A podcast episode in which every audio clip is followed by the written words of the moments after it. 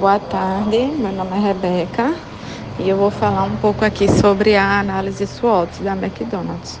Né? A análise SWOT que serve para um planejamento estratégico da empresa, onde avalia os pontos fortes, fracos e as oportunidades e ameaças.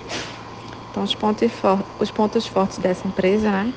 ela já tem nome, já é bem reconhecida. Então, quando a gente pensa em comer um hambúrguer, por exemplo, a gente pensa logo na marca McDonald's né? como se fosse uma tradição, comer hambúrguer, vai na McDonald's.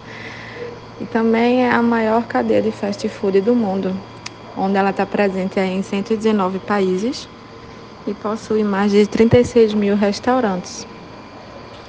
E um ponto forte também da McDonald's é que ela introduziu no seu cardápio aí a opção de salada, né?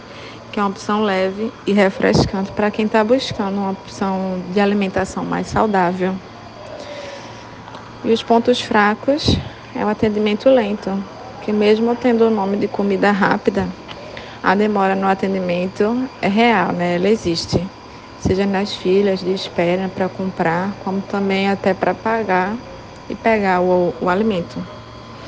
A comida não é saudável. Ela possui um elevado teor de açúcar e gordura. E as condições de trabalho dos funcionários que é oferecida, eles não possuem uma qualidade de vida né, no trabalho.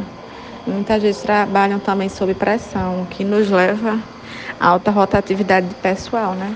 Então, é o tempo todo ter que estar treinando o pessoal e termina não ficando algo algo novo, né? Sempre algo novo, ter que ensinar, ter que parar, que ensinar esse pessoal, o que pode fazer com que a, a tradição seja por muitas vezes despercebida ou pelo funcionário ser novo não fazer algo que é para ser feito, porque não teve tempo de ser capacitado, né, treinado adequadamente. E o preço continua se elevando.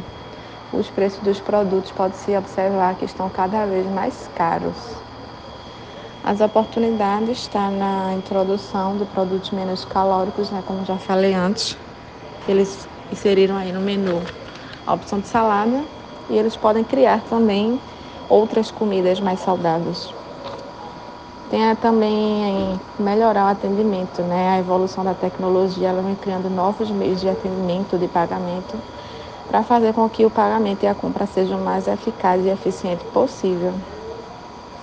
E também investir em publicidade, que gere o sentimento de nostalgia aos clientes fiéis né, da marca, trazendo memórias.